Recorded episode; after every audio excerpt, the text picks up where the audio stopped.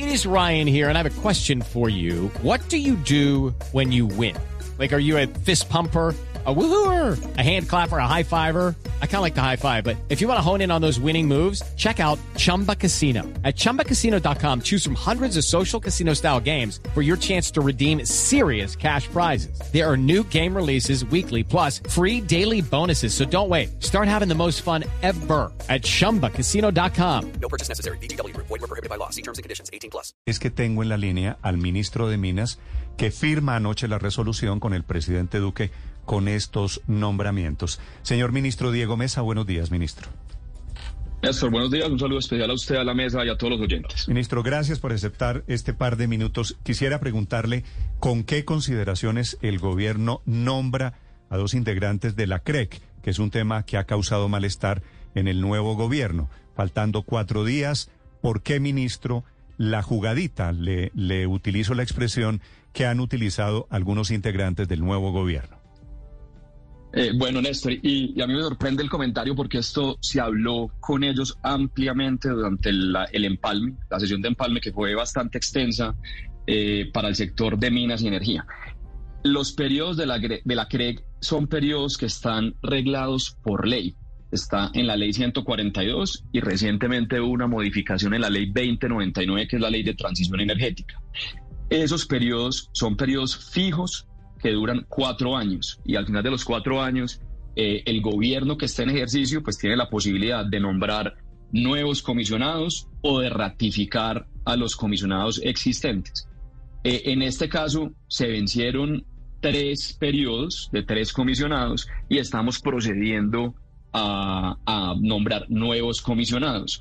Eso exactamente fue lo que ocurrió Hace cuatro años, en el gobierno anterior, también se nombraron tres comisionados cuando se vencieron los periodos. Entonces yo, yo no he entendido cuál ha sido, digamos, el, malestar que hay porque así funciona la CREC.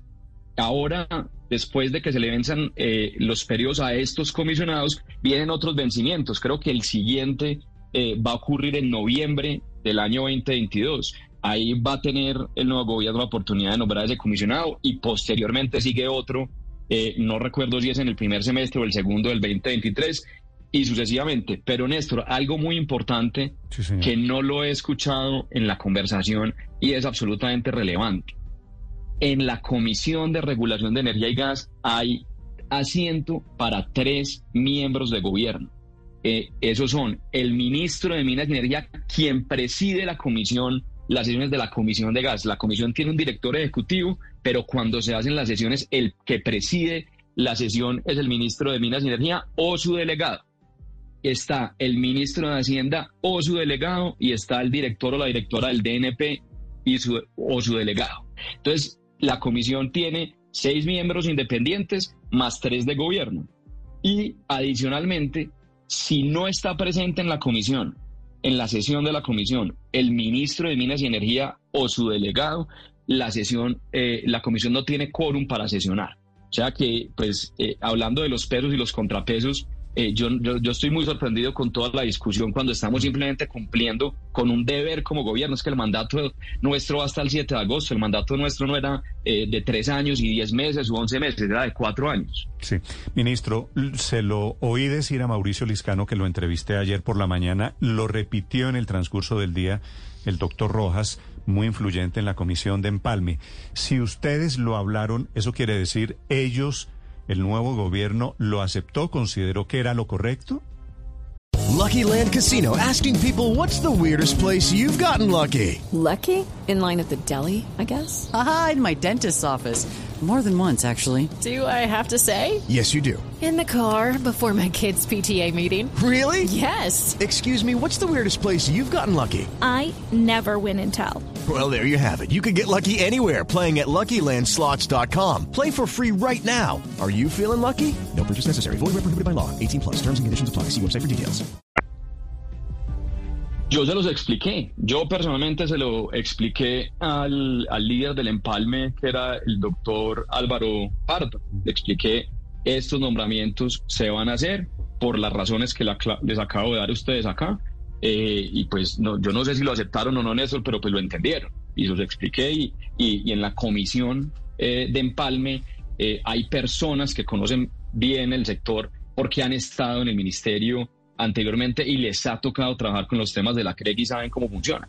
Entonces, cu- cuando dicen que es que vamos a atornillar, que vamos a dejar, pues a nosotros nos tocó llegar a una comisión eh, donde se había nombrado, eh, la había nombrado el gobierno anterior y no hubo ningún problema. La comisión es un ente técnico y tengo que decirlo, esos comisionados que cuando nosotros llegamos todos eran nombrados por el gobierno anterior hasta que se dieron los primeros vencimientos, como lo mencioné ahora, pues trabajamos de una manera totalmente armónica porque es un tema técnico y porque además el gobierno va con tres eh, miembros propios a la sesión.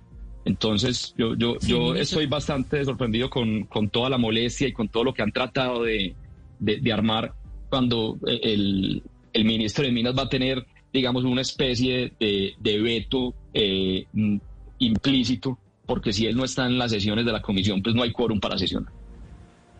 Efectivamente, hace cuatro años el gobierno saliente hizo nombramientos antes de irse. Lo que pasa es que los hizo el 19 de febrero del 2018, cuando nombraron a dos comisionadas de la CREC. ¿Por qué esperaron ustedes hasta cuatro días antes de- del cambio de gobierno? Es decir, ¿por qué no lo hicieron también meses antes? Y si fue que les cogió la noche, ministro.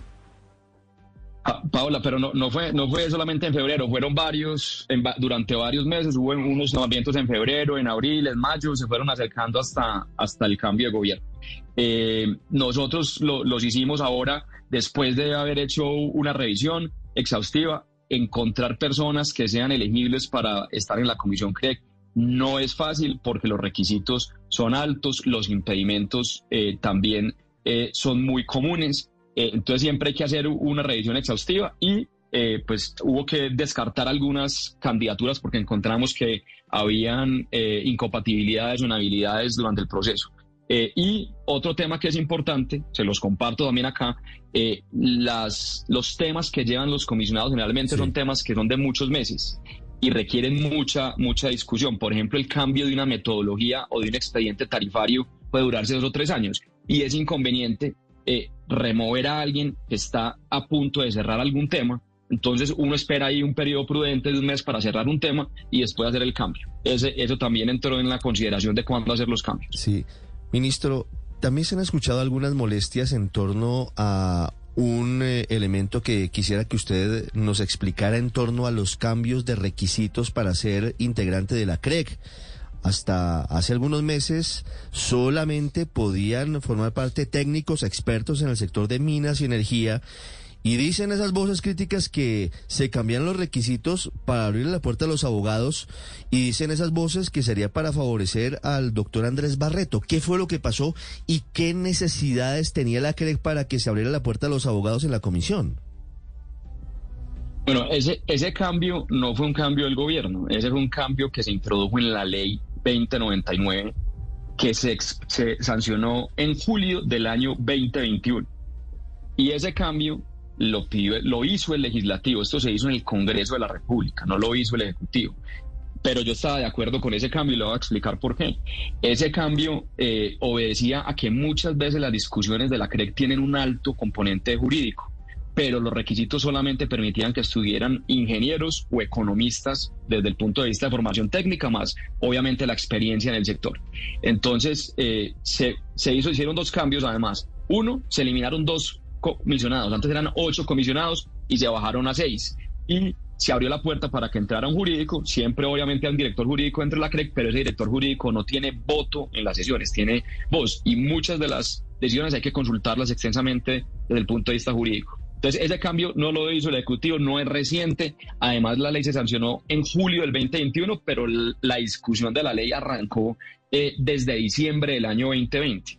Eh, y esa es la razón a la que obedece y a mí me parece que es sensato, además de tener economistas que tengan conocimiento del mercado y de las implicaciones que tiene desde un punto de vista económico los cambios de la CREC y por supuesto a ingenieros que conozcan el tema técnico de redes, de distribución, de comercialización, de transmisión de energía, etcétera, tener abogados con experiencia en el sector. Sí. Ministro, una pregunta final. ¿Se equivocan esta mañana quienes creen que el resumen de todo esto es que el presidente dejó nombrados a dos amigos funcionarios de su gobierno que se iban a quedar sin puesto en la CREC por un periodo de cuatro años?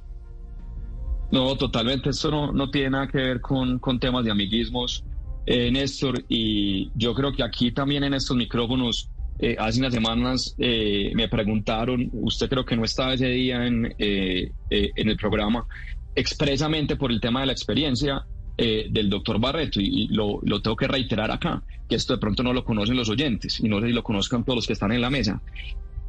Casi que absolutamente todos los actos administrativos que expide la Comisión de Regulación de Energía y Gas, las resoluciones, y muchos de los que expide el Ministerio, van a control de abogacía de la competencia a la Superintendencia de Industria y Comercio. Casi todos. Y allá hay que hacer una revisión exhaustiva que después vuelve a la comisión con recomendaciones y hay que explicar si se adoptaron o no. Entonces yo creo que después de la Comisión de Regulación de Energía y Gas y después del Ministerio de Minas y Energía, la entidad de gobierno que más tiene que estudiar los temas que se discuten y se deciden en la CREC es la Superintendencia de Industria y Comercio. Eh, y pues alguien que, que, venga de allá, que tenga además la formación de, de abogado, pues es un miembro idóneo para ser parte de la Comisión de Regulación de Energía y Gas. Es el ministro de Minas que firmó anoche la resolución. Señor ministro, gracias por esta explicación. Le deseo un feliz día. Eh, muchas gracias, eh, Néstor, y déjeme cerrar con un punto final que tampoco lo conocen sí, las señor. personas de pronto que están oyendo. La función que ejerce la Comisión de Regulación de Energía y Gas es una función que desde la ley está delegada por el presidente de la República, así quedó en la ley. O sea que además eh, hay un componente y es que el presidente siempre puede reasumir esas, esa, esa delegación de funciones, eh, cosa que creo que se ha hecho de pronto una sola vez eh, en, en 20, 25 años que, que se creó esta, esta comisión. Entonces, eso también es importante decirlo, claro. eh, porque pues eh, la delegación funciona como cualquier otra y uno puede resumir funciones. Sí, es útil la explicación. Gracias por estos minutos, señor ministro. Muchas gracias, Néstor. Un saludo a ustedes, que estén muy bien. Es el ministro de Minas, Diego Mesa, 7 de la mañana, 15 minutos. Felipe, ¿le quedó claro?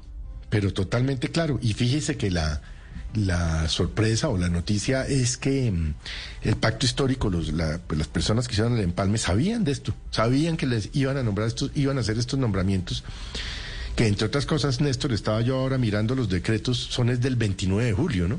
No son de ayer. Sí, es cierto, es cierto, sí. Felipe. No, bueno, no, no tan, fueron. Tan sabían que lo dejaron en el informe, ¿no? Eh, porque claro, que les contaron que iban a cometer el abuso. Eso fue todo lo que, es que no lo es que un hicieron. Abuso, no eh, es un abuso. Cla- eh, digamos es un abusito, que es a lo que está dedicado No lo- el presidente Duque en no estos lo días, a convenció pequeñas jugaditas, Héctor. a pequeñas No, cositas. pero ¿por qué para- dice que es un abuso? No lo convenció la explicación del ministro, me da la actuar impresión. conforme a la pues, ley. No, no, no, por supuesto que no me con- por supuesto que no me convenció, insisto, porque es que es una cosa que no es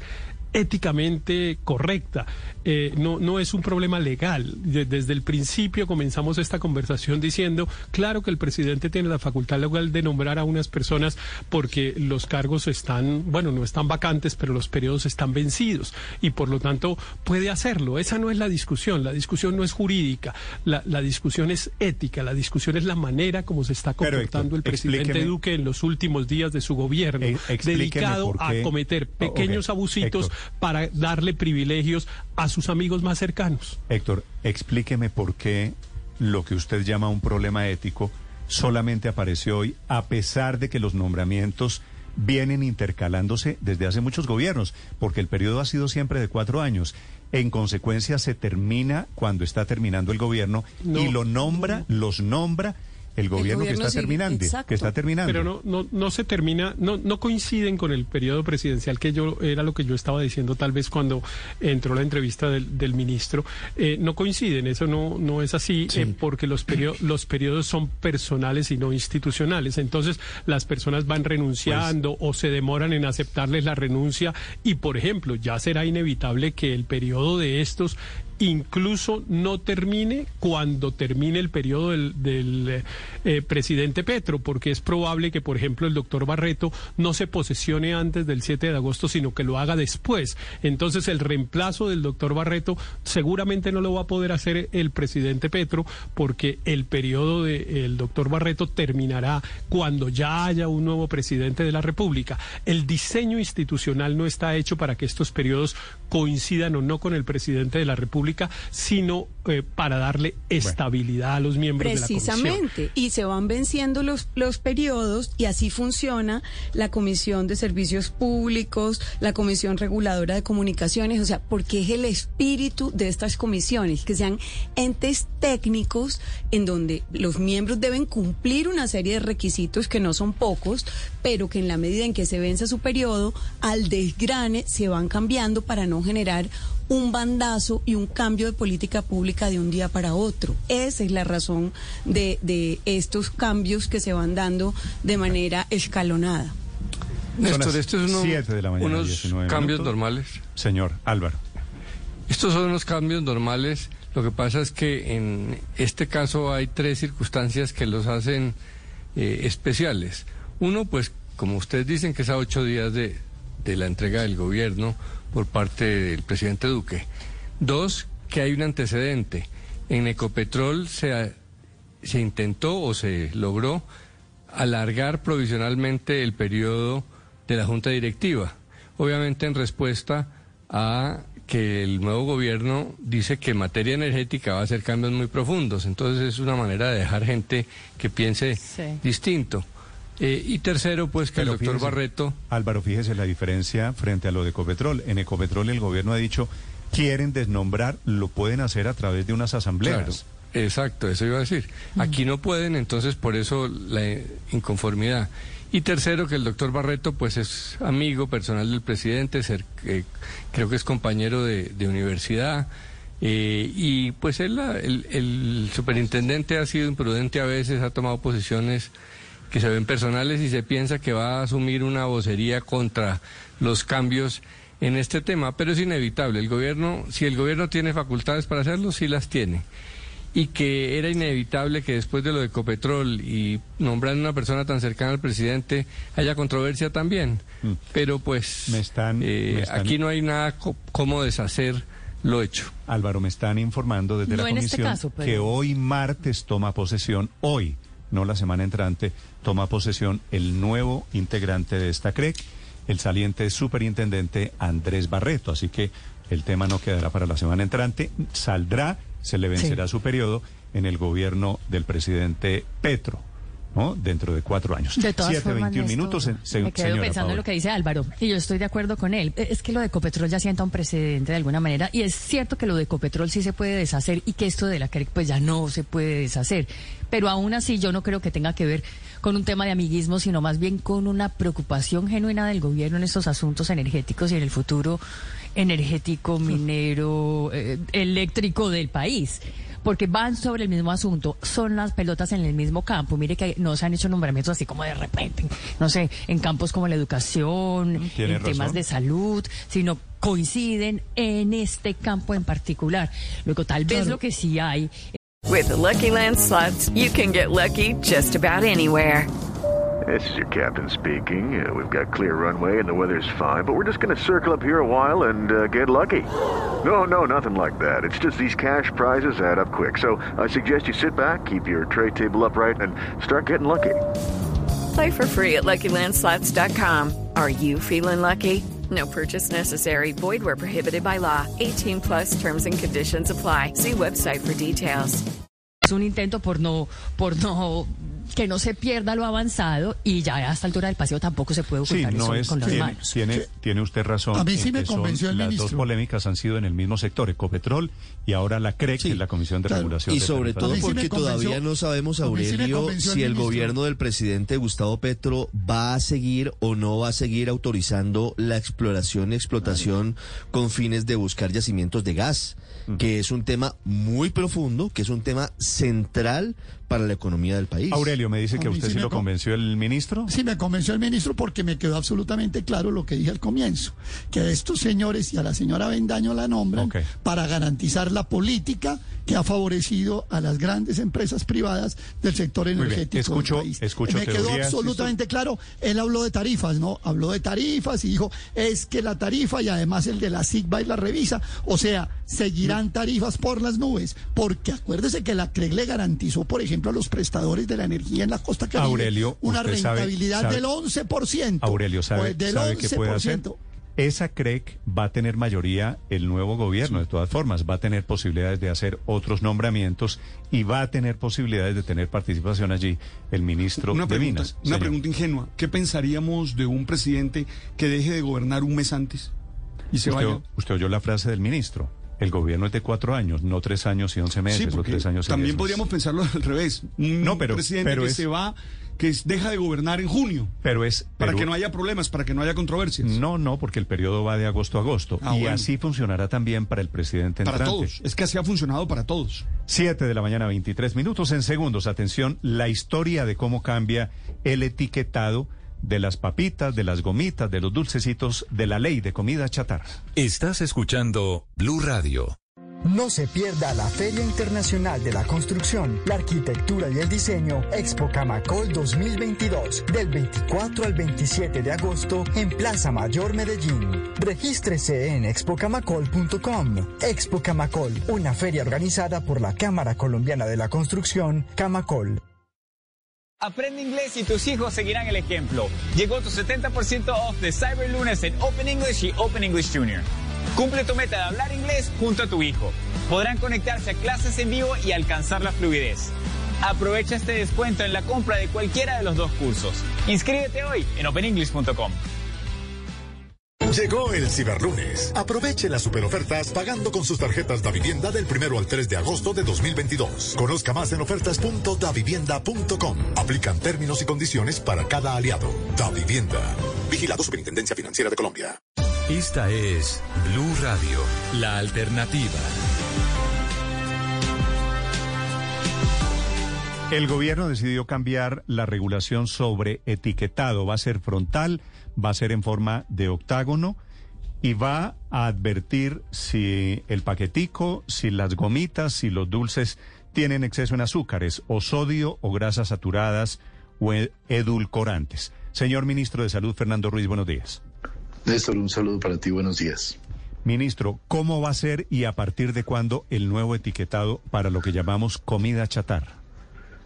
Va a ser un etiquetado octogonal, es el que está planteado en el proyecto de resolución, con eh, esos cuatro elementos eh, de advertencia, eh, grasas saturadas, sodio, azúcar, grasas trans y también una advertencia sobre contenido de edulcorantes para algunos productos eh, sucedáneos del azúcar. Y va a ser, va a incluirse el- el- los umbrales que están de acuerdo con la clasificación que hace la Organización Panamericana de la Salud para incluir alimentos. Esos son los principales, digamos, modificaciones que se hacen y se hacen como una modificación a la resolución 810 que tenía, que viene, que está vigente con un etiquetado circular. El plazo que se ha estimado es el siguiente. Ya salió el estudio, el estudio se hizo público la semana pasada, ahora viene, se pone a consulta nacional la resolución, después necesariamente viene una consulta internacional que tomará unos 60 días, un concepto de abogacía y la competencia de la SIC, que son todos los procesos mandatorios para todos estos procesos de inocuidad de alimentos, y finalmente, de acuerdo con el cronograma, se estaría entre la primera y segunda semana de diciembre expidiendo ya el acto administrativo. Ministro, ¿cuál es la diferencia? ¿Qué era la resolución original? La advertencia venía en un circulito, era etiquetado circular y ahora es octogonal. ¿Por qué Sí, uno es mejor que el otro? Los resultados del estudio de la Universidad de Antioquia, que revisó más o menos 1.600 estudios a nivel mundial, realmente después concluye, de- después de una depuración muy grande, en 18 estudios que son ensayos clínicos, que es el tipo más robusto y más fuerte de estudios de esta naturaleza. Con base en esos estudios se concluye que de los 18 estudios, 16 eh, analizan el tema del etiquetado octogonal y de esos ocho estudios muestran que el etiquetado octogonal tiene mayor capacidad de captar la atención y inducen un mayor comportamiento de parte de quien lee para poder tomar una decisión. Al final esto simplemente es una advertencia para la toma de una decisión por parte de quien compra el producto.